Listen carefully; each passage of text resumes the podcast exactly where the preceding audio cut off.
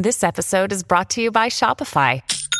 Forget the frustration of picking commerce platforms when you switch your business to Shopify, the global commerce platform that supercharges your selling wherever you sell. With Shopify, you'll harness the same intuitive features, trusted apps, and powerful analytics used by the world's leading brands. Sign up today for your $1 per month trial period at shopify.com slash tech, all lowercase. That's shopify.com slash tech.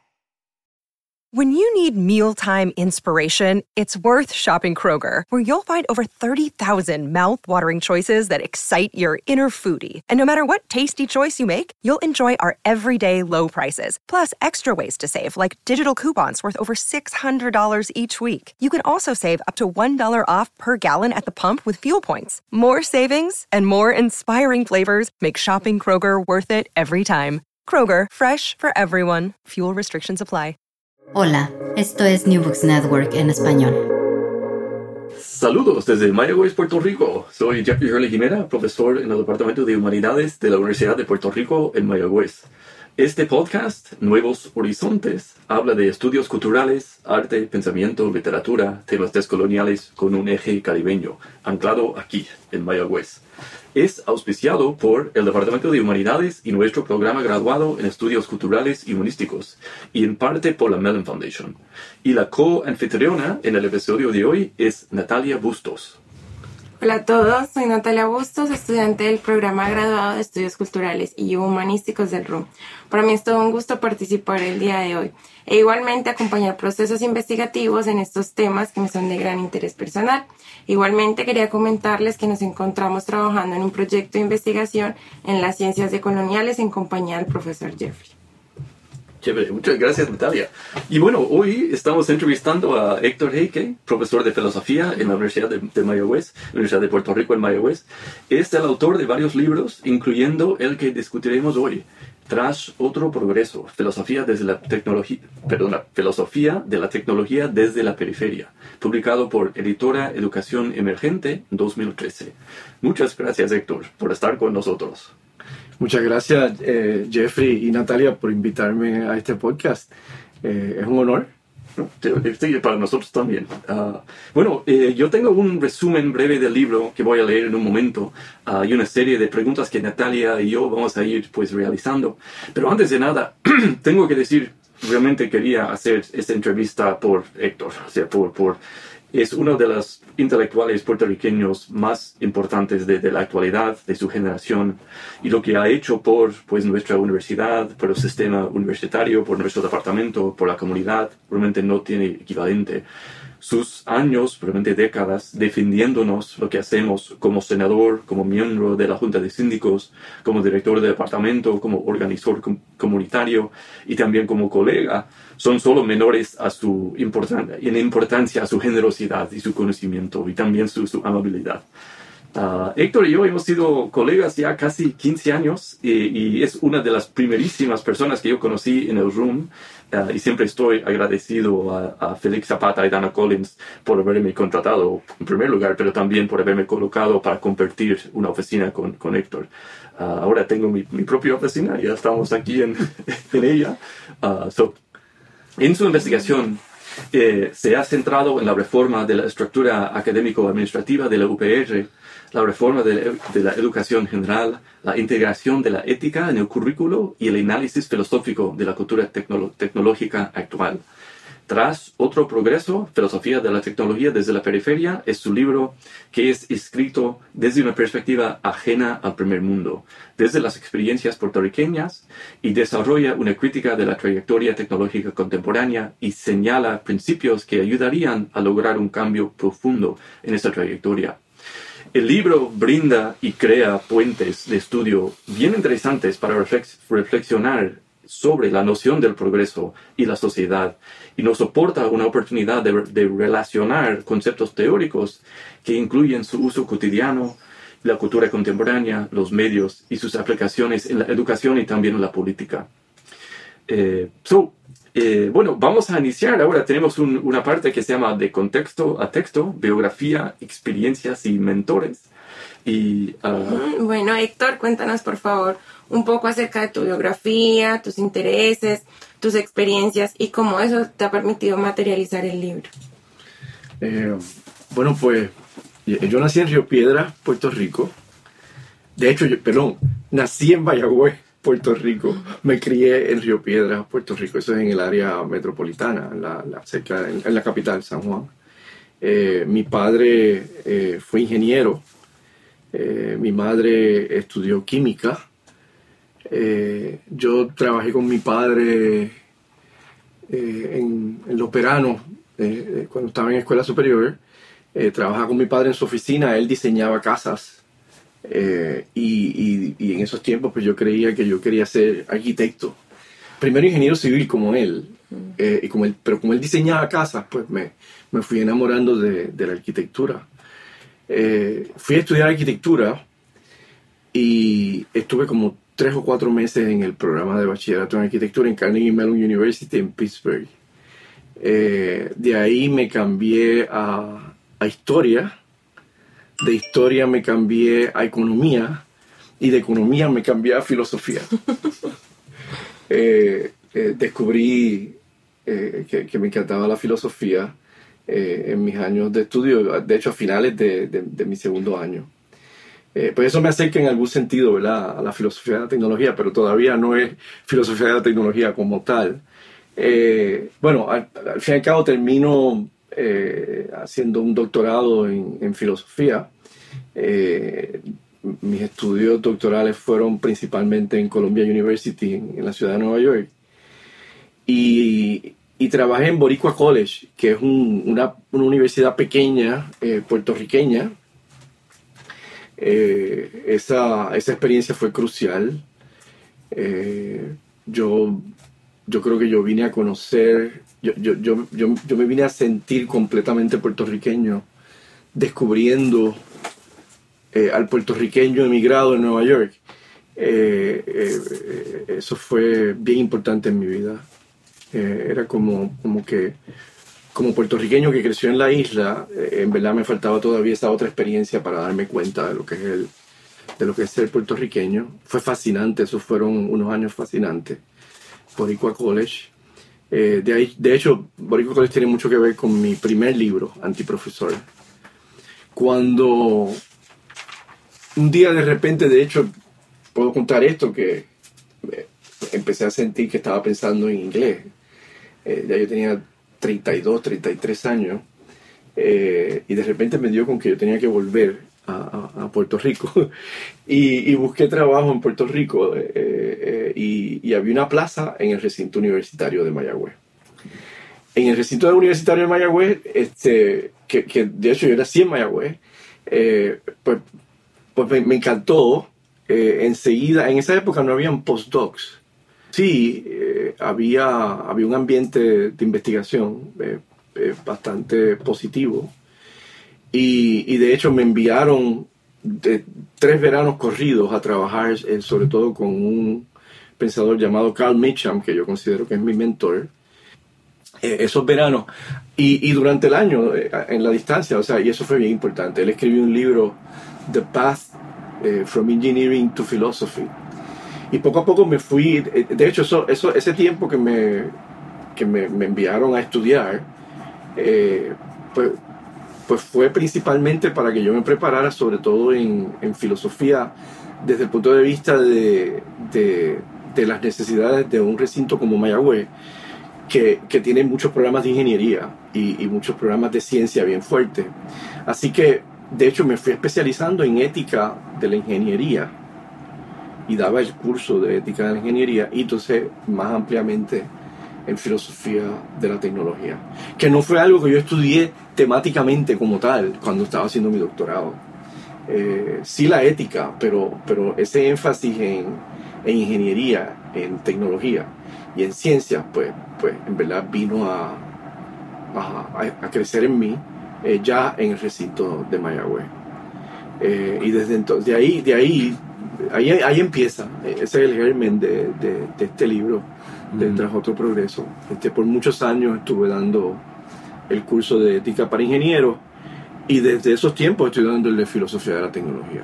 Ah, Así que has salido medio de tanto de, de estas experiencias, pero también de, de organizar estos cursos, ¿verdad? Sí, sí, de organizar los cursos. De, la- de las experiencias puedo hablar más, de hecho las experiencias son al fin y al cabo quizás más importantes.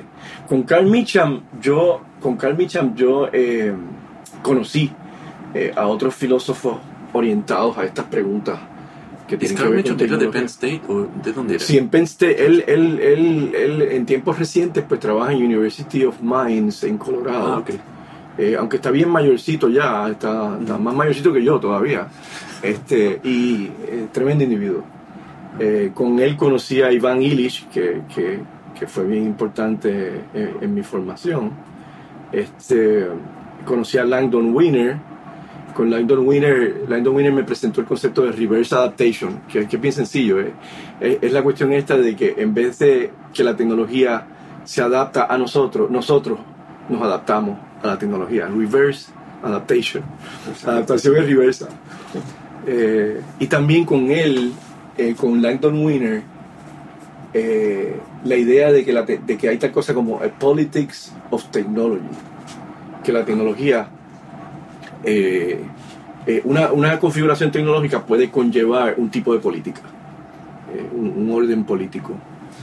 Albert Borgman, esos son mis tres autores, o sea, este, Carl Mitcham, eh, bueno, están, está Carl Mitcham como mi mentor, que era la persona que, me, guiaba, y de hecho sus escritos no son tan importantes para mí como, la gente que, como los de la gente que me presentó, pero él como ser humano y el individuo que él es, ¿Y dónde estuvo? él- él es historiador de la tecnología, más que nada. ¿Y dónde estuvo Illich cuando lo conociste? Illich, Illich iba mucho a Penn State y le gustaba trabajar mucho con Carl Mitcham, sobre todo los veranos. Illich estaba en, en México, eh, establecido casi todo el año, pero Él le encantaba de- trabajar con... con- como de Austria, ¿no? Él- Sí, sí. sí, Así que él hablaba originalmente. español, o sea, hablaste Sí. con él en español. ¿no? Sí, de hecho, Illich hablaba como cinco o seis idiomas. Sí. este, un personaje.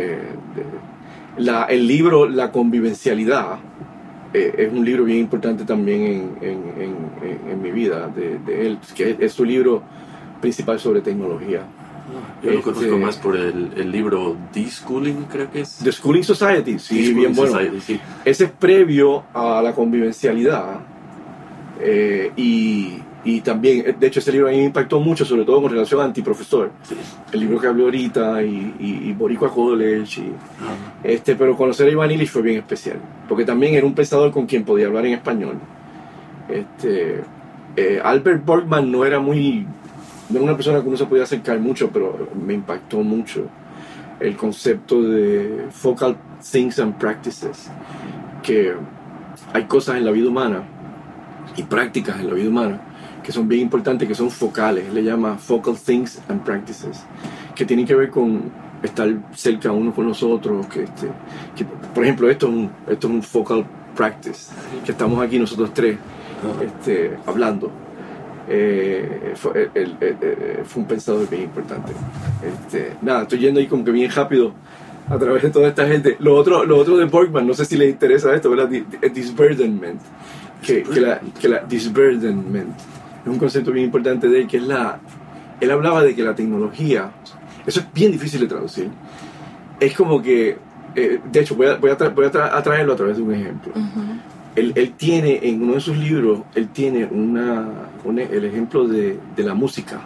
Que en, el siglo XIX, si tú querías producir música en tu, en tu vecindario, pues eso era bien complicado. Porque en el siglo XIX pues, tú tenías que buscar a alguien que tocara este instrumento, alguien que tocara este otro instrumento. Y tú tenías que lograr una noche que se reunieran. Y tenías que crear una especie de evento. ¿verdad? De hecho, en algunos barrios quizás eso no era tan difícil, pero en otros barrios quizás era, era, era complicado. Entonces tú lograbas un evento y la gente venía a escuchar la música, pues definitivamente todo el mundo que, que, se apareciera iba a estar bien pendiente de la música. O sea, nadie se iba a perder el evento, nadie se iba a poner a hablar a la misma vez. O sea, si tú producías un evento, pues todo el mundo se concentraba en la música. Pero ¿qué es lo que hace la, la, la- lo- qué es lo que hemos hecho con la música eh, a través de nuestros equipos tecnológicos?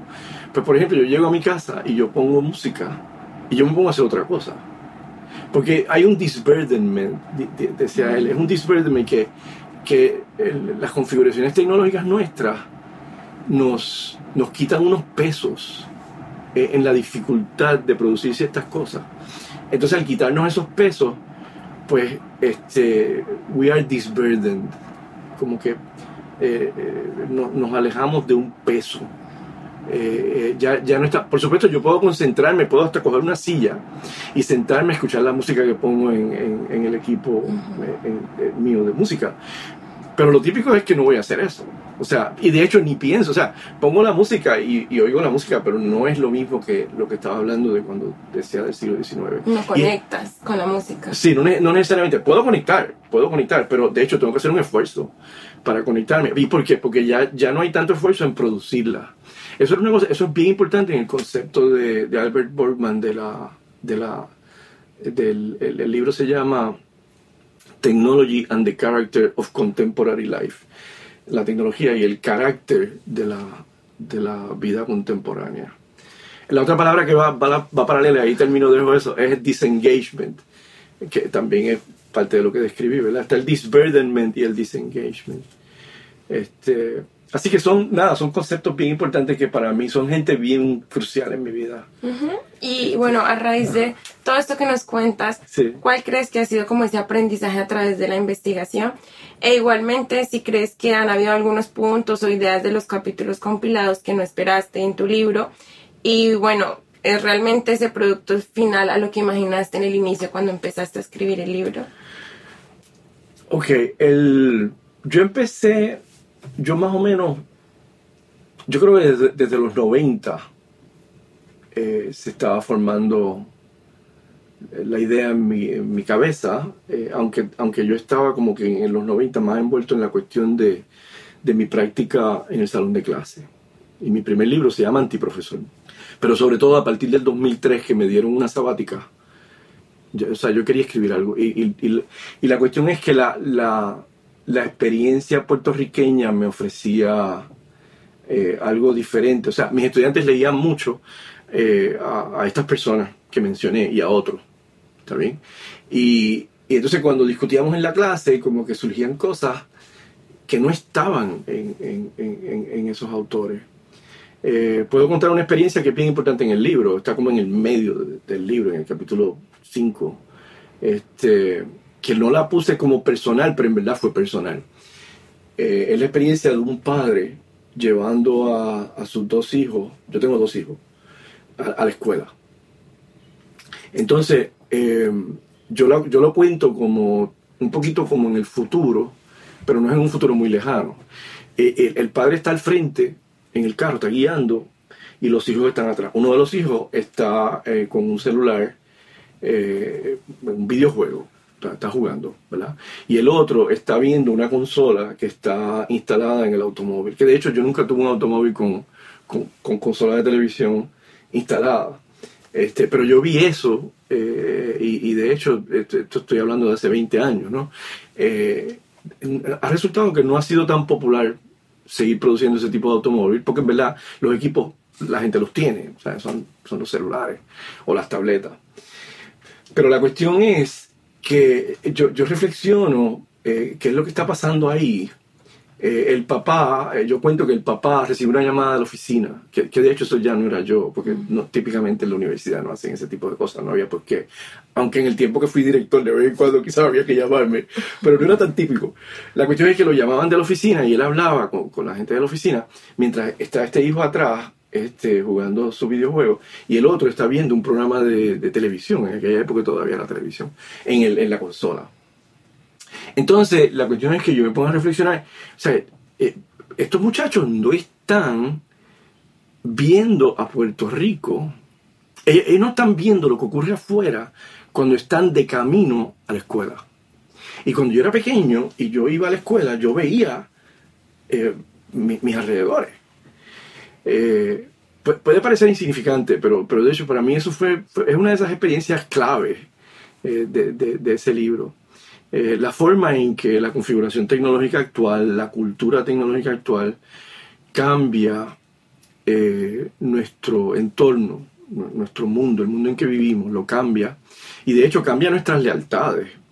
O sea, yo me preguntaba, y en el libro hago la pregunta, ¿verdad? ¿Hasta qué punto unos muchachos así, sin mi intervención, y cuando digo muchachos, esa palabra es bien de Puerto Rico, eh, creo, o sea, unos jóvenes así, pues, y por supuesto estoy hablando de niños, estoy hablando de un niño de 11 años y un niño de 9 años, ese tipo de cosas, eso es lo que estoy hablando. Y entonces, este, ¿hasta qué punto ellos se van a identificar, por ejemplo, con Mayagüez? O se van a identificar con San Juan. Eh, hasta, hasta qué punto la, la- lo que está ocurriendo es tan y tan diferente y está produciendo un ser humano tan y tan diferente y no hay que estar en contra de lo que está pasando. Era como, son preguntas de reflexión importantes, yo, yo, entiendo que son, son bien importantes, del tipo de cambio que estamos haciendo eh, en, en el, en, el, en el mundo en que vivimos. Esa experiencia, no sé si eso contesta, esa experiencia, o sea, si se fija, pues eso tiene que ver con lo que les decía ahorita de Albert Borgman y, y The Politics of Technology de, de, de, este, de Langdon Winner eh, y las cosas que hablaba con Iván Illich. Pero, pero en verdad eran, eran únicas y eran diferentes. Y entonces las cosas que yo escuchaba en el salón de clase eh, de mis estudiantes también me, me, me, me llevaban a, ojalá, yo quiero, yo quiero reflexionar sobre esto en una forma nativa de aquí. De hecho, el libro eh, era la época también en que no se hablaba tanto de educación en línea, se hablaba mucho de educación a distancia. Ese era el concepto que se usaba a distancia, que ya casi no se está usando. Cuando uno escucha a la gente hablando de estas cosas, es en línea, en línea. Este, entonces, pero en esa época había una, era como ese es el futuro de la educación. E- Esa es la maravilla, ¿no? Y entonces, de hecho, yo lo que notaba era que, que podía intensificar lo que yo veía en esos muchachos en, en el carro de camino eh, a, a- la, a la escuela. En el sentido de que habrían universidades en el, habrían universidades en ciertos centros del, de, de- de este planeta que, que se harían cargo de esa educación a distancia porque de hecho tienen la, tienen el dinero, tienen, tienen las inversiones que pueden hacer. Este, y, y no, en verdad no me lo imaginaba como, una, como un fenómeno local. Entonces, de hecho, el epílogo del libro es un, es un análisis de caso de la educación a distancia eh, desde el punto de vista de toda la teoría que discutí Mm. en, en el libro y, y, y planteo algunas de estas cosas. Ese ejemplo de la, de, la- o sea, de, de llevando a los niños a la escuela me hace curio- curiosar sobre lo que estaría pasando ahora en, digamos, los, los buses escolares, porque mi, mi juventud, o sea, el espacio del bus Sí. era como el lugar fuera del alcance de los padres, fuera del alcance de las, digamos, los centros de poder de la escuela, ¿no? Y me acuerdo, ahí es donde desarrollé mucho interés en, en ciertas cosas, por ejemplo, en fútbol, ¿no? Y escuchando, bueno, otras lenguas que no sean inglés, ¿no? Portugués concretamente. Sí. Y, y luego, pues, que también las palabrotas, ahí es donde uno aprendía todo eso. Pero puedo imaginar que, y puedo imaginar que ahora es- estaría gente, o sea, ya usando sus, sus celulares y, ah, Excelente, porque sí, sí, ahí tú ves eso, o sea, de hecho, poco a poco, el concepto de cercanía y lejanía se fue haciendo bien importante en, en- en mi análisis. Eh, eso es un ejemplo de mucha cercanía. No- No fui en autobús a mi escuela, de, de hecho yo caminaba y caminaba con mi perro. Y a veces pues iba con, con, o sea, en el caso mío particular. Este, pero yo sé que la mayor parte de la gente pues se montaba en automóviles o iban en autobús. Es que es bien interesante, ¿no? O sea, eh, eh, eso es bien importante en tu formación, Sí, sí, eh, sí, esas conversaciones. Entonces, eh, cuando uno mira estas cosas en forma aislada, no hay ningún problema. El problema es si el mundo entero se está reconstituyendo de tal modo que se sustituyen eh, momentos de cercanía por momentos de lejanía o por tiempos de lejanía, que es, es lo que temas centrales del libro. Ujú, Yo, yo te leí el libro y Sí. me pareció un punto clave porque nos permite como de alguna manera retomar para acercarnos. Y en esa medida quería preguntarte cuáles crees que son esas cercanías necesarias pues para continuar en este convivir. ¿Cuáles son necesarias? Sí. Eh, es bien difícil esa pregunta, bien, bien buena. Este, lo importante es que las tengamos, ¿verdad? Y, y la verdad es que uno se, puede, uno, uno se puede imaginar un mundo tan y tan diferente al mundo del pasado. Hay que tener cuidado con esto. La filosofía de la tecnología, cuando se, cuando se hace bien crítica, fácilmente se malentiende como una especie de nostalgia. Eh, entonces es bien peligroso. Así que mi- mira cómo te voy a tratar de contestar. Pueden cambiar muchísimo las instancias de la cercanía. Lo importante es que las tengamos. Que se mantengan. que sí, que las, ten- que las tengamos. Pueden ser otras, pueden ser bien diferentes a las que, a las que Jeff tuvo en su autobús, eh, bien diferentes a las que yo tuve con mi perro, que de hecho uno puede tener cercanía con el perro de uno, definitivo, ¿saben? Especialmente si es un perro de verdad, o sea, un pejo, pejo. Un perro con el que tú caminas a la escuela y es tu perro, tú sabes. Y, y un barrio, un vecindario que tú estás caminando, o sea, porque cuando uno camina por un vecindario y va a la escuela, pues, o sea, había gente con quien yo me encontraba y habían plantas, árboles, otros perros otros niños, ¿no? Este, bueno, ¿qué te, qué te digo? Así que, eh, por ejemplo, también uno puede pensar en cosas como la mesa.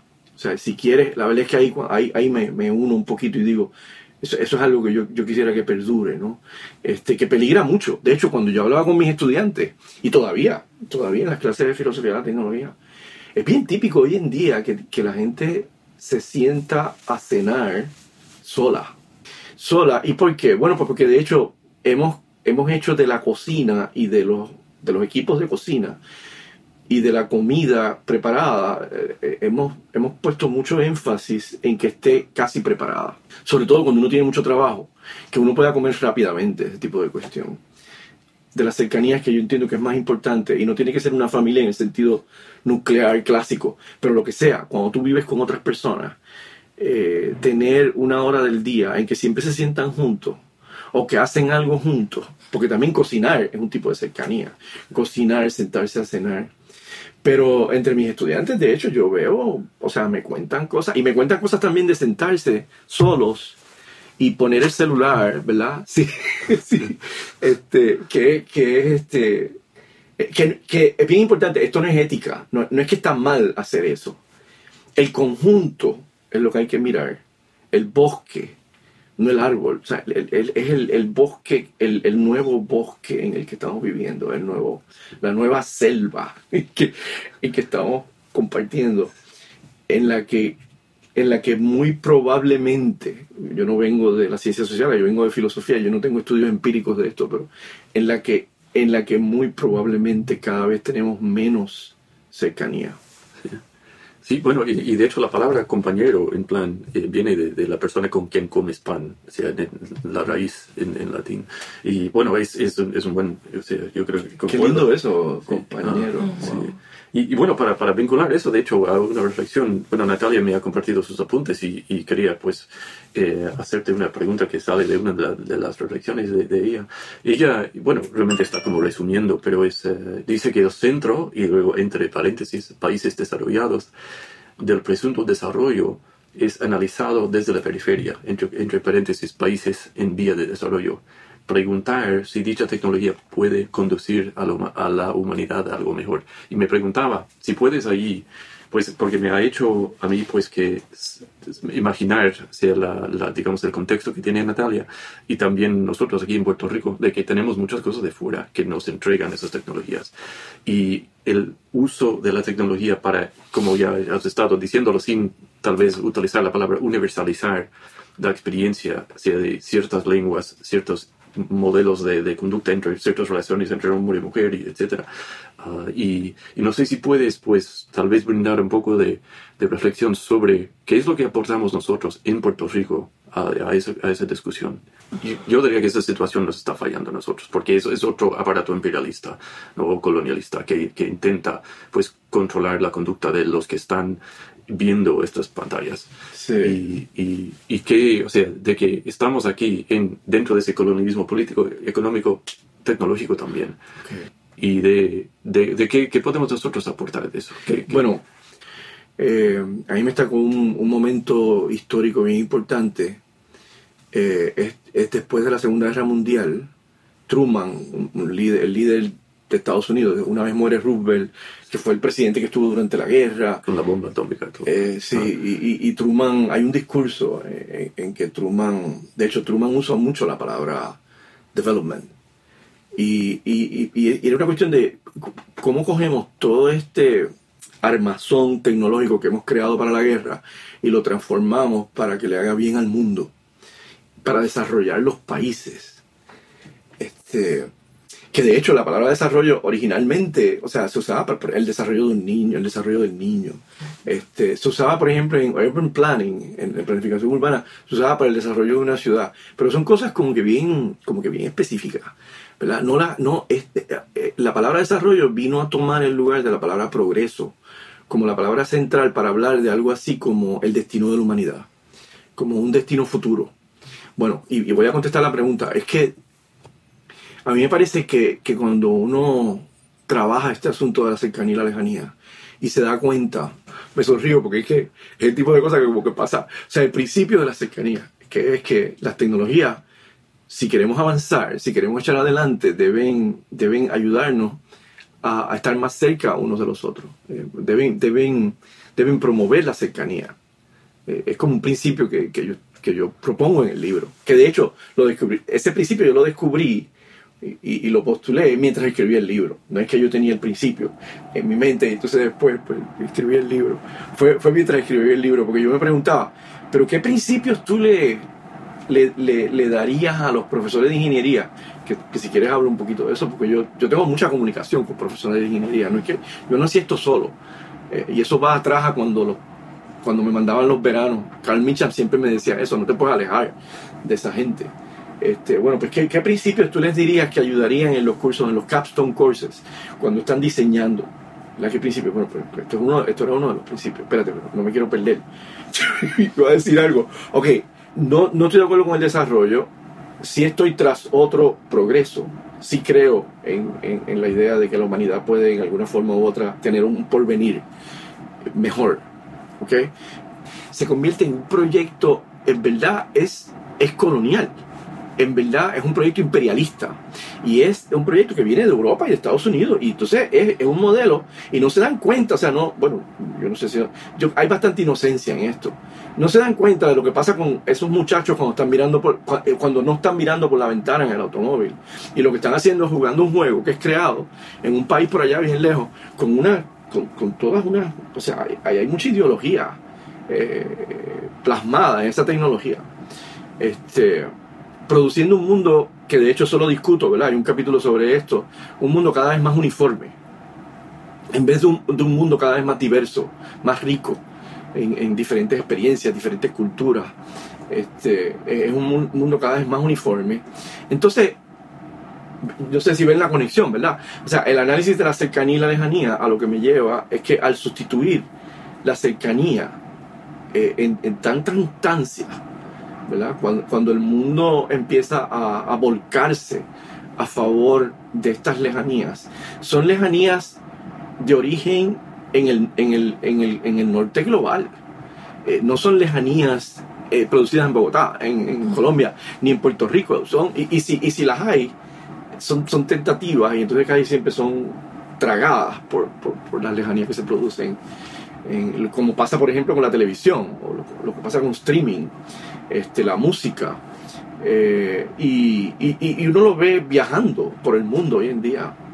Eh, todavía hay, por supuesto, hay diferencias culturales serias, importantes y maravillosas y, que enriquecen la vida humana, pero hay, mucho, hay, muchas, hay muchas fuerzas a favor de una uniformidad eh, que vienen de, de, las tecnologías que, que, están predominando y es una cultura tecnológica que, que, yo quiero criticar, ¿no? Y que esa crítica no estaba ni en Albert Borgman, no estaba en Langdon Winner, no estaba en Carl Mitcham, estaba en alguna medida en Iván Illich. en alguna medida en Iván. Él, sí. Él, sí, porque, él, porque él, estaba en México trabajando una cosa, pero, pero no, o sea, eh, de hecho yo creo que mi pensamiento eh, aquí no, no siempre tengo amistades que me dicen, mira, no seas tan humilde, di, lo que piensas. Pues yo pienso que yo estoy bien orgulloso de yo, yo creo que yo tengo aquí un concepto que es nuevo, este, no necesariamente se ha convertido en la cosa más popular del mundo, pero yo creo que es importante, yo creo que estoy diciendo algo importante, que no está en ninguno de esos autores, este, que, que doy las gracias, que fueron mis mismentores y, mi, y quienes me inspiraron. Pero en el salón de clase yo aprendí mucho, mucho, en serio y en mi vida cotidiana eh, en Puerto Rico para poder escribir este libro. Y en estos principios o logros que estás teniendo en este momento, ¿cuáles serían entonces las nuevas preguntas o incertidumbres en las que estás trabajando o que quieres profundizar? Eh, bueno, en tiempos recientes este, estoy particularmente, estoy bien interesado en inteligencia artificial, en análisis filosófico de la inteligencia artificial y en la Universidad de Puerto Rico, Río Piedras, me dieron una oportunidad de, de dar un curso el semestre que viene de un crédito eh, a los estudiantes graduados de filosofía y eso me, me, encanta, me fascina. Este semestre en el curso de filosofía de la tecnología estoy haciendo un experimento con, con varios estudiantes eh, y ChatGPT, que, que, es un fenómeno de brutal importancia, en el sentido puertorriqueño digo, de brutal, o sea, eso es importantísimo. O sea, hay que hacer mucho análisis de lo que está pasando eh, y el impacto que tiene ChatGPT en, en nuestros estudiantes. Eh, esa era la pregunta, ¿verdad? Es la cuestión de, de las sí. cosas de hoy en día. Este, es bien, bien importante lo siguiente, ¿verdad? O sea, el, la tesis, hay, yo creo que la tesis central es que el progreso, no el desarrollo. Porque desarrollo me parece que se convierte en una cosa como, este, ¿cómo decimos? Eh, por no usar un lenguaje, este, es una especie de teleología. Eh, es, es, es muy finalista, eh, es muy determinista. ¿Está bien? Eso, eso, yo creo que es importante, ¿no? Darnos cuenta de que la historia de la tecnología no es un solo rumbo, son muchos posibles rumbos. Entonces uno tiene que reflexionar cuál es, cuál es el rumbo que queremos. Este, entonces la tesis del libro es que, que vamos a progresar con tecnología, porque el tema es la tecnología, ¿verdad? Vamos a progresar con tecnología si esa tecnología fortalece la cercanía y no las debilita. No sé si has leído el, el texto de Andrea Ricci. Sí, eh, sí, buen libro. El último, sí, y porque ah, argumenta lo mismo, o sea, de que, de sí. que, lo que todos estos temas digitales ya están o sea, reemplazando lo que antes había sido Dios, ¿no? De que, eh, yo creo que esas cuestiones de que, que, que, vas como señalando, yo creo que una cosa que, que falta, y no necesariamente el tuyo, sino, sí. sin embargo, como que dentro de todo esa como dominación tecnológica que, que nos define, que nos intenta delimitar, que nos intenta definir, eh, la cuestión eh, una cuestión que no se, no se ha hecho lo suficiente a mi, a mi juicio sería que, que, realmente cómo es que el ser humano interactúa con ciertos como canones culturales, lingüísticos y de, de visuales que le rodea y si hacemos caso a esas directrices o no.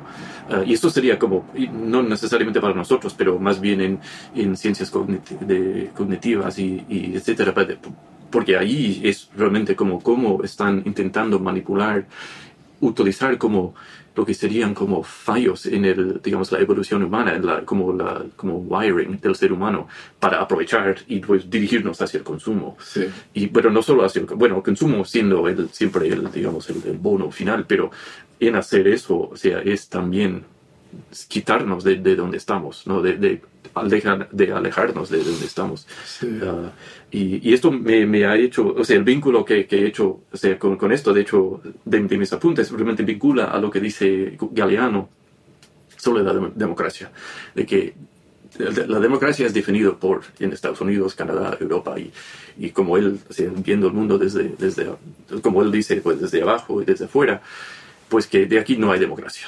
¿No? y no puede haber, porque allí se define. Y, y ahí eh, eso nos pone a nosotros el, el, deber de pues cultivar algo externo, que es eh, eh, la alternidad, pero no es una alternidad porque es lo nuestro, y hacer que algo local sea lo, lo nuestro, y, y, y cómo, cómo combatir esto, y estas son cuestiones, yo creo que son Sí. no son retóricas, o sea, porque son, tienen que ver con cosas físicas que están rodeándonos, ¿no? Este celular, este, esta computadora, estas, este, estas palabras, estos sonidos, estas cosas que nos, que, porque es saturando nuestro entorno con estas cosas.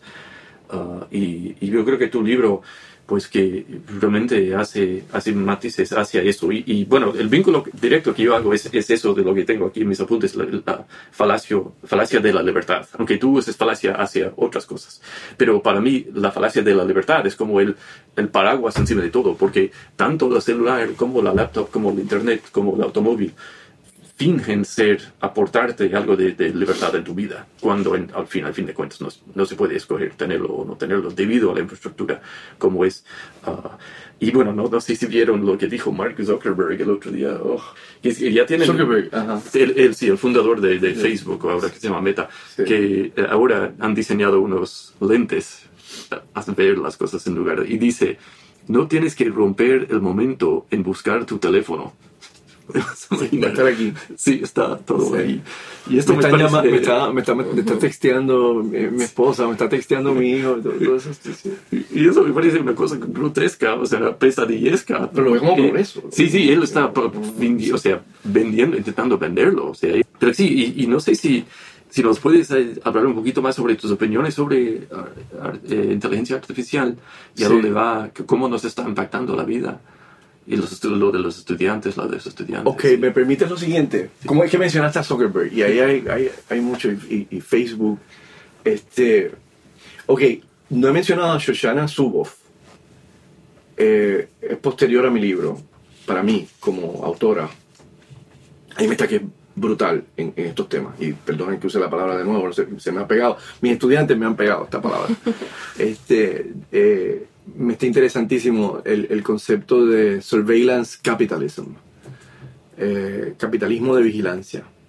Este, hay una crítica que se ha venido haciendo a las redes sociales, que también es otro de los temas que me, me llama mucho la atención ahora. Está lo de inteligencia artificial, pero está también la crítica a, las- a las redes sociales de gente como, yo respeto mucho en términos de los trabajos hacia Shoshana Zuboff, ella es de Harvard, de School of Business en Harvard, este, y Jaron Lanier, eh, Lanier es como usualmente lo pronuncian, que me está también interesantísimo. De hecho, hay un, hay, hay un, un documental bien accesible que se llama El Social Dilemma, que Es muy bueno. es bien bueno, es excelente. Tristan Harris, yo lo conocí una vez. Este, me está que, que, que, que ahí, ahí hay mucho material, ahí hay mucho material introductorio para quien esté escuchando que, que, que puede ser bien útil, pero bien, bien, bien, bien útil para, para introducirse estas cosas. Las redes sociales, la forma en que están constituidas, son bien problemáticas, es, es bien problemático. Es, eh, ¿cómo, cómo lo, lo, lo resumo? ¿verdad? Es básicamente una vigilancia en la que, de hecho, la meta del, del ingeniero es cambiar nuestro comportamiento, es modificar nuestro comportamiento a favor de unos intereses comerciales o a favor, en muchos casos, del Estado. Y de hecho, lo que, eh, lo que está ocurriendo en China presenta es todo un mundo de análisis, eh, porque, porque se está desarrollando también en otra forma. Igual eh, es tan, tan vigilante como el de Estados Unidos. Eh, eh, pero entonces, en un gobierno autoritario, o sea, es una cosa bien interesante, son, son dos mundos, este, pero los dos, los dos presentan unos problemas inmensos, o sea, este, nos debe preocupar mucho cómo están constituidas las redes, las redes sociales. Y se podrían constituir de otra manera. No, es, no podemos ser antitecnología. Eso es, eso es crucial. No podemos ser antitecnología. Eso sería, como decía Borgman, él decía, sería una terrible calamidad. a mí me gustaba como él lo decía, era una terrible calamidad. Yo, no sé por qué él lo decía así, lo decía mucho. Este, eh, no, podemos, o sea, y por eso es que en el libro es bien importante la idea de tener un principio para mejorar la tecnología. Para ir tras otro progreso, ¿verdad? No, no, el, no el progreso como se está concibiendo ahora mismo, pero, pero tras otro progreso, porque es que no, no, yo por lo menos no quiero abandonar eso. De hecho, yo me considero, a mí el siglo XVIII me gusta, o sea, hay muchas cosas bien positivas del siglo XVIII, de, de- de- de la ilustración. Este, pero entonces, si Zuckerberg es uno de los héroes de ese otro lado en esta discusión. Eh, y, eh, y las redes sociales se podrían reconstituir. Eh, pero es- es- Claro, Ajá, y porque sí, claro. al final el, el objetivo de- del dilema de las redes sociales es plantear esa bre- brecha tan corta que hay entre la herramienta y la adicción que puede surgir de las redes sociales. Sí, sí. Y, bueno, es que, es que el propósito es... De hecho, mis estudiantes usan mucho ese concepto, adicción, que no se usa tanto en la, en la literatura. No se usa tanto, pero los estudiantes lo, lo traen mucho y hay que escucharlo, porque yo creo que eso, o sea, ellos muchas veces ven cosas que nosotros no hemos visto. Este, están, primero que la, la evidencia es que están mucho más tiempo que nosotros, pegados. Como yo digo, pegados, yo uso mucho la palabra pegado, eh, porque como que no tenemos otra palabra. la- la- la- pero entonces, los eh, o sea, la ingeniería que está trabajando las redes sociales actuales es una ingeniería que se propone eh, eh, algo así como una adicción. Es precisamente algo así como una adicción. ¿Y por qué? Porque mientras más tiempo yo esté ahí en la red social, más información sobre mí se, se puede acumular, organizar y vender a unos intereses que, que van a modificar eh, cómo yo compro unos productos. Y de hecho tiene mucho que ver con el problema descolonial también, porque eh, una de las cosas que ocurre es que el, el, el joven, la joven no se dan cuenta de cómo son manejados para comprar productos en línea o para comprar productos que de hecho son foráneos. Eh, o sea, porque ahí es donde, ahí donde está el poder, ahí es donde está el dinero. Y entonces eh, es como que se pierde de perspectiva toda esta cuestión que, que, se está haciendo cada vez más importante, ¿verdad? El producto local es crucial si queremos hacer algo con relación a la crisis climática.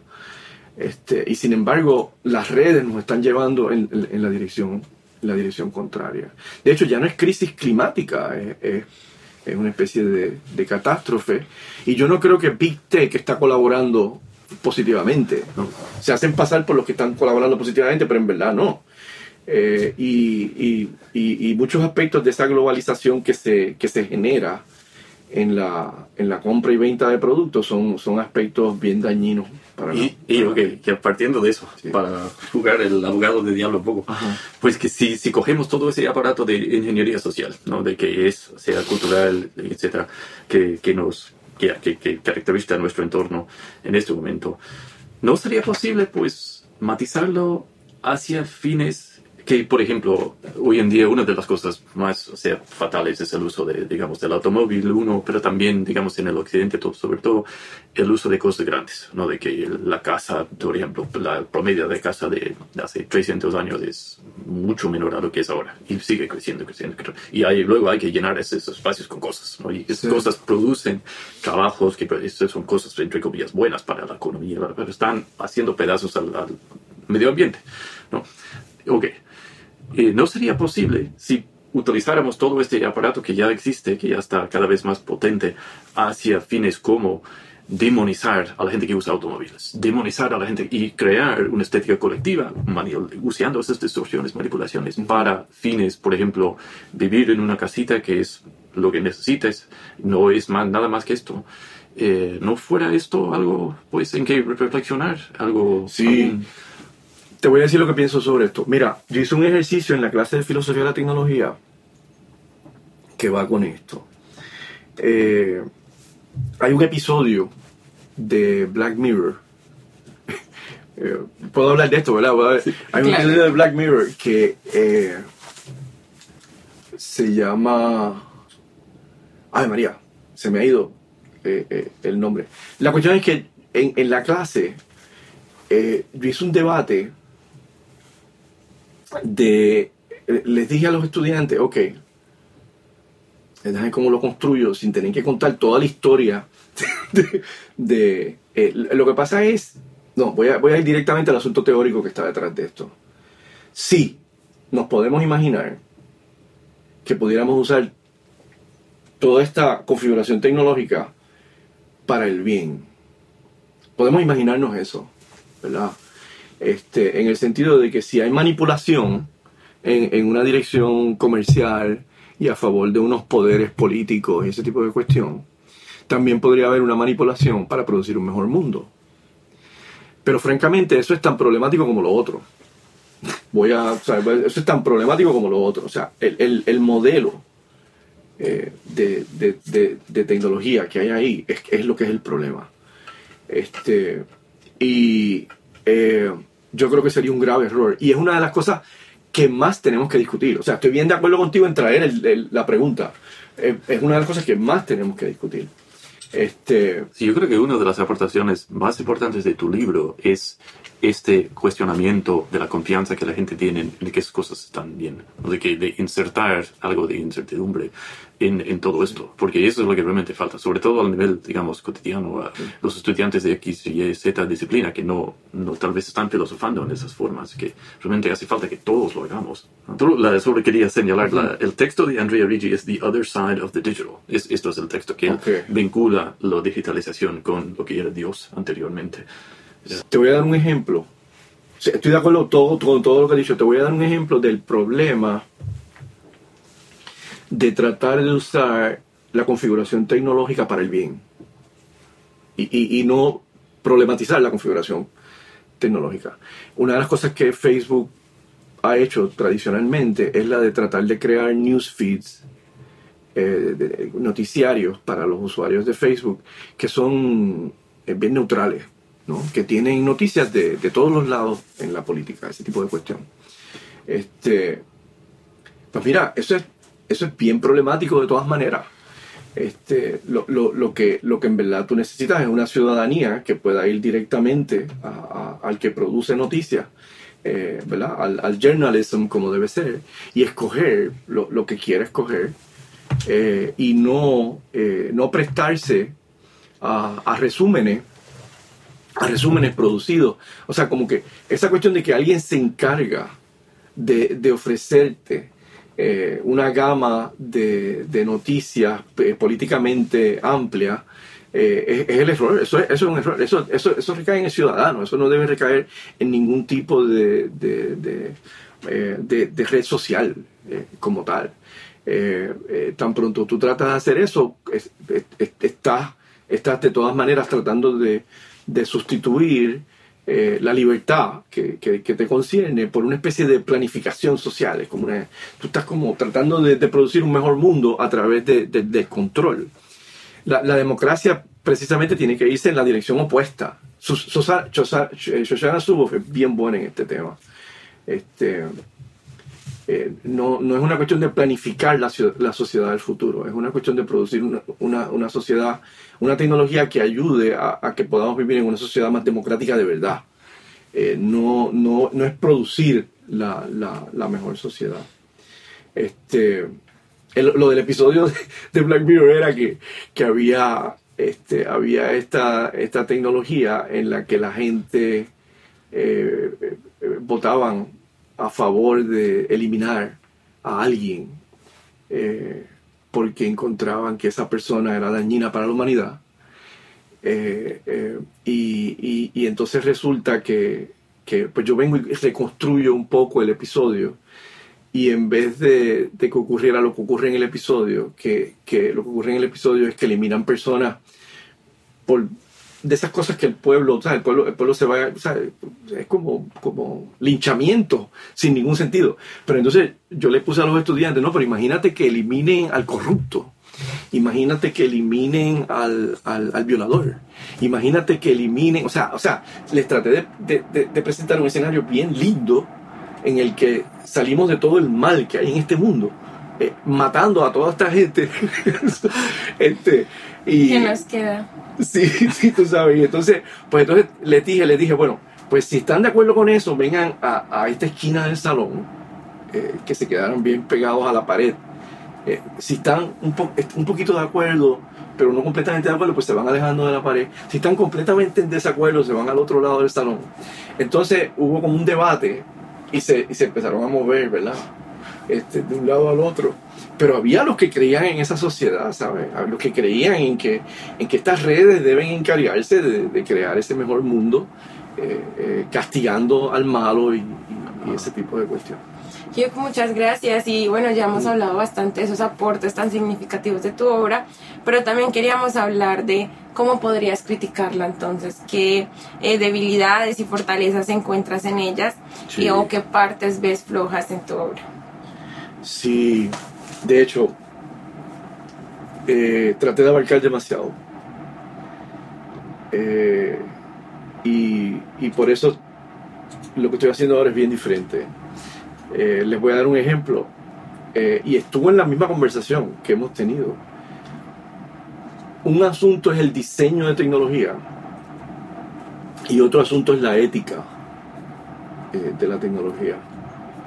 Y en el libro eh, estoy trabajando con las dos cosas todo el tiempo, todo el tiempo. Eh, y eso, eso es, yo he notado en lectores que, que, me han dicho, o sea, yo creo que eso enreda, enreda, porque para mí está clara la diferencia y yo puedo mantener las distinciones y, y los puntos de unión, pero, pero para mucha gente eso puede ser problemático. ¿A qué me refiero? O sea, una cosa es aprender a vivir con la tecnología como está constituida esa es la ética de la tecnología. O sea, aprender a vivir mejor con la ética como está constituida, o sea, con la tecnología como está constituida. Y otra es eso que tú quieres, eso que yo he querido lograr en mis diálogos con los profesores de ingeniería, ¿no? Que, que tiene que ver con cómo tú diseñas tecnologías para el futuro que sean mejor para la humanidad. Son dos preguntas diferentes. Y, y en el libro yo este, eso, es como que, y hay tanto, o sea, ese libro, es que yo me puse bien ambicioso, bien ambicioso. Y, y de hecho yo le he dado este libro a leer a personas que, yo, que, que son buenos lectores y se les hace difícil. Me dicen eso y, te- y no tengo problema con que me lo digan. eh, que, que sean honestos, eh, encuentran que es fuerte, es, es- es como tenso. Así que esa es mi crítica principal. Ajá, y en relación a esta pregunta, pues siempre es interesante volver a revisar el texto que escribes, ¿no? Sí. Y la pregunta sería entonces, ¿hay alguna parte en este libro que tú modificarías o cambiarías? Ok, en un momento me propuse, me propuse escribirlo de nuevo, cambiando todos los ejemplos. Y la razón por la cual iba a cambiar todos los ejemplos, porque esto es otro problema que hay en filosofía de la tecnología, es que como las cosas cambian tanto en la, en la tecnología, que, que en los libros caducan rápidamente. Y el libro yo creo que teóricamente a mí me encanta. Es, es mi, Héctor Henke es mi teórico favorito en filosofía de la tecnología, en serio. Pero la- los ejemplos ya no tienen mucho sentido. Les voy a dar un ejemplo bien rápido. Este, en esa época eh, yo hablo de, de comunidades virtuales y de ciudades eh, virtuales y ese tipo de cuestión. Eso estaba bien de moda, eh, bien en boga y eso no llegó muy lejos, en verdad. Todavía existen y todavía hay, hay este tipo de cosas, pero hoy en día, por ejemplo, el tema de las redes sociales que estábamos hablando ahorita y, el tema de, inteligencia artificial es mucho más importante. Este, y, y eso, por ejemplo, eso que tú estabas contando, eh, eh, Jeff, de, de- de-. Este, así que hay unas críticas ahí, pero entonces traté de hacerlo y, terminé escribiendo otro libro. Y, y lo sometí para publicación. Se llama Elogio a las cercanías. Eh, y es un libro más popular. Eh, no, no, no, no estoy tan interesado en, en que sea preciso y profundo, sino que estoy tratando de, de escribir un libro que sea accesible a, a quien lo... Un libro que atraiga, que, que se pueda leer, que cualquiera lo pueda leer, cualquiera, cualquier persona educada lo pueda leer, un libro que no sea para especialistas. Mis estudiantes se gozaban el libro, que ya dejé de usar en la clase porque es muy viejo. pero, pero, aunque yo todavía lo recomiendo, yo todavía recomiendo mi libro Tras otro progreso. Pero, este, pues nada, me, me fui en otra dirección y tratando de, de ser menos académico. ¿Y nos podrías contar un poco sobre este nuevo libro para que las personas que nos están escuchando se animen a leerte? Sí, eh, pues es un elogio. Eh, estoy en la tradición, eso es una tradición bien antigua en la literatura, ¿verdad? De elogiar. a las cercanías, la cercanía, eh, la importancia, la, belleza que ofrecen, la, forma en que, ayuda a atender los asuntos políticos, ayuda a atender los asuntos de amistad. eh, eh, y, que y, ahí, de hecho ahí el tema es principalmente ética frente a las tecnologías como, como, como están constituidas. Eh, es una defensa de, de que estemos bien pendientes todo el día de, de volver a la cercanía. Porque las lejanías son bien importantes, eh, o sea, hay que leer. Leer es un tipo. Cuando uno lee un libro, uno está eh, en la lejanía, ¿verdad? No, no es, no es solamente con los equipos tecnológicos como tal.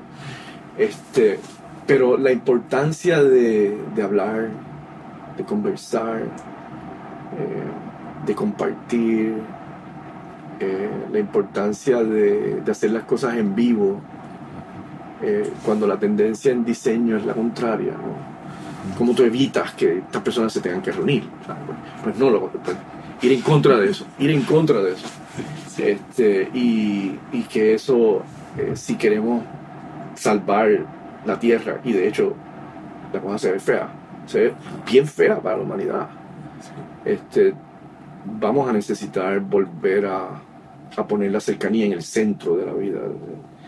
Este, y no, no hay que ser localista, ni nada de eso. O sea, es, es, es es otra cosa. O sea, no, no, es, que, es, que, es que necesita, ahí es donde la vida se alimenta. Y hay la sombra también del de la inteligencia artificial, que como la- las nubes negras en el horizonte ya acercándonos. Pero, pero ca- capaz que, que esto termina siendo como lo que era el- la teoría del caos ¿no? en los 90, que iba a cambiar todo y, fin de cuentas, realmente. También los MOOC, que también eran como estos van a Sí, revolucionar ¿te todo. Sí. Y desaparecieron. Esos asuntos efectivamente eran, pues, y ojalá la... eh, bueno, porque eh, en verdad, hablando de lo que es cercanía, vis a vis lejanía, es ausentería. Si, si uno puede de repente tener, o sea, la, la amistad o el amor con el, eh, esa cosa artificial. Sí. ¿no? Pero ca- capaz que, no sé, tal vez nosotros somos los robots, ¿no? De, Bueno, una cosa, sí. Mm, Pero sí, sí. Y bueno, Héctor, eh, pues yo al menos yo, yo veo muy claramente, o sea, el arco de tu, de tu trayectoria de preguntas, de, de, de los vínculos de este libro a, a lo que estás trabajando, lo del libro que recién has, entregado. Y, y, pero mu- viendo más adelante, tal vez al, al horizonte más allá, lejano en, en, en, tu, en tus intereses filosóficos, ¿a dónde, a dónde te van a llevar? No sé si puedes. Eh, bueno, como decía ahorita, y, y de hecho me preguntaste y yo no te contesté, la cuestión Ah. de la inteligencia artificial. Eh, eh, es un- hay algo, se- puede ser que parte del fenómeno sea como tú estabas diciendo, que es como una cosa que nos asusta por un tiempo y después como que todo se, se disipa. Este, pero eh, hay unas cosas bien nuevas con la inteligencia artificial. La inteligencia artificial literalmente puede si se constituye de cierta manera, puede ir acabando con el trabajo humano. Porque, porque precisamente su propósito es imitar la inteligencia, inteligencia artificial, es imitar la inteligencia humana. Y entonces no es, no es que sustituye trabajos mecánicos, como pasó en la revolución industrial con la tecnología, es que sustituye el trabajo intelectual. Eh, lo que les decía de ChatGPT es, es eso. O sea, de hecho, eh, yo, yo estoy haciendo ejercicios con mis estudiantes de ChatGPT hacer los ensayos de la clase. Ujú. Porque yo, yo veo de, de artificial, de inteligencia artificial es que falta cosas, o sea, para que sea realmente una cosa que a mí, bueno, al menos en mi propio como interpretación de la realidad, hasta que tenga cosas como ansiedad y depresión y también como un- una existencia como, como embodied, ¿no? De que, de, de, eh, va a seguir siendo algo flojo. Y, y bueno, para, para algo de confianza en el futuro, es que en la ciencia de ficción, ¿no? nunca hacen caso a la, a la, a la voz que viene, siempre es como, ok, ¿no? En, en, por ejemplo, esto del, de His Buddy Hal, ¿no? O sea, Hal, el, el, el- o sea, siempre Ah, están ahí. pero- 2000 Space Odyssey. Sí, pero sí, sí. sí. 2001, sí. Y, y como, bueno, al menos como lo pintan. Porque en, en- verdad esas cosas culturales realmente prevén muchas cosas. Puede, pueden, o sea, eh, ojalá sea así, ¿no? De que sea una cosa de, de, de paso, de que estamos muy inquietos ahora, pero no sé qué nos pase. Ah, so, Héctor, ya- muchísimas gracias. Ya se nos ha agotado un poco de tiempo. No, no sé si hay otro asunto que, que te interesa, pues, mencionar o, o, o decir. Bueno, me acabo de acordar del, del episodio de Black Mirror con el que construyo el ejercicio aquel de, de la preocupación que hay, ¿verdad? Con, con, con, con la, la tecnología como está constituida y, y que se tratará de usar para el bien, que eso también sería problemático, ¿no? Y es Hated in the Nation. Hated in the Nation. Es un, es un episodio muy interesante. Este, y, y en cuanto a, a lo último que hablamos, eh, pues la inteligencia artificial sí es una cuestión, o sea, tenemos que darnos al análisis, tenemos que darnos al análisis y, y, eh, y en estas cosas siempre hay, siempre hay potencial, siempre hay algo para el porvenir. Sí, y lo que, bueno, solo para, para analizar lo que acabas de decir, o sea, para mí, o sea, las cosas más vitales de la existencia humana, de las experiencias humanas, son esas cosas culturales y son las formas de como storytelling, que la cultura que nos impacta, ¿no? Porque, o sea, es una cosa ficticia, ¿no? Black Mirror, pero es un vehículo para hablar de muchas cosas, para Sí. considerar muchas cosas. Y, y si la tecnología es una forma de pues hacernos, no sé, reflexionar, eso fuera bueno, pero no, no sé si, si está pasando Sí. realmente. So, so, bueno, ah, so, eh, y bueno, ¿y cómo puede una persona en- entrar en contacto con, contigo? Pues, pues fácilmente, eh, H-H-U-Y-K-E, E, por correo electrónico, H-H, o sea, Héctor y el apellido, H-H-U-Y-K-E, arroba, gmail, y, y si me dan 24 horas contesto. este, me pueden también textear por teléfono 787-673-1393 y también 24 horas y nos podemos reunir reunir, ¿verdad? Cercanía. este, y, y, de hecho, en mi correo electrónico yo tengo un mensajito, siempre. Hay un mensajito que dice, me perdonan si soy muy breve, eh, eh, pero es que esto es un problema.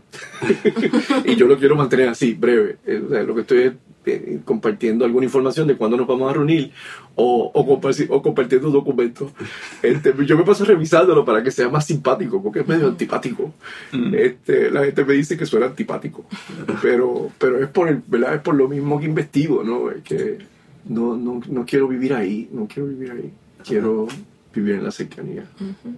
Bueno, Hugh, un placer tenerte el día de hoy. En verdad nos has permitido ver la tecnología desde un nuevo horizonte. Muchísimas gracias por acompañarnos. Gracias a ustedes. Sí, muchas gracias, Héctor.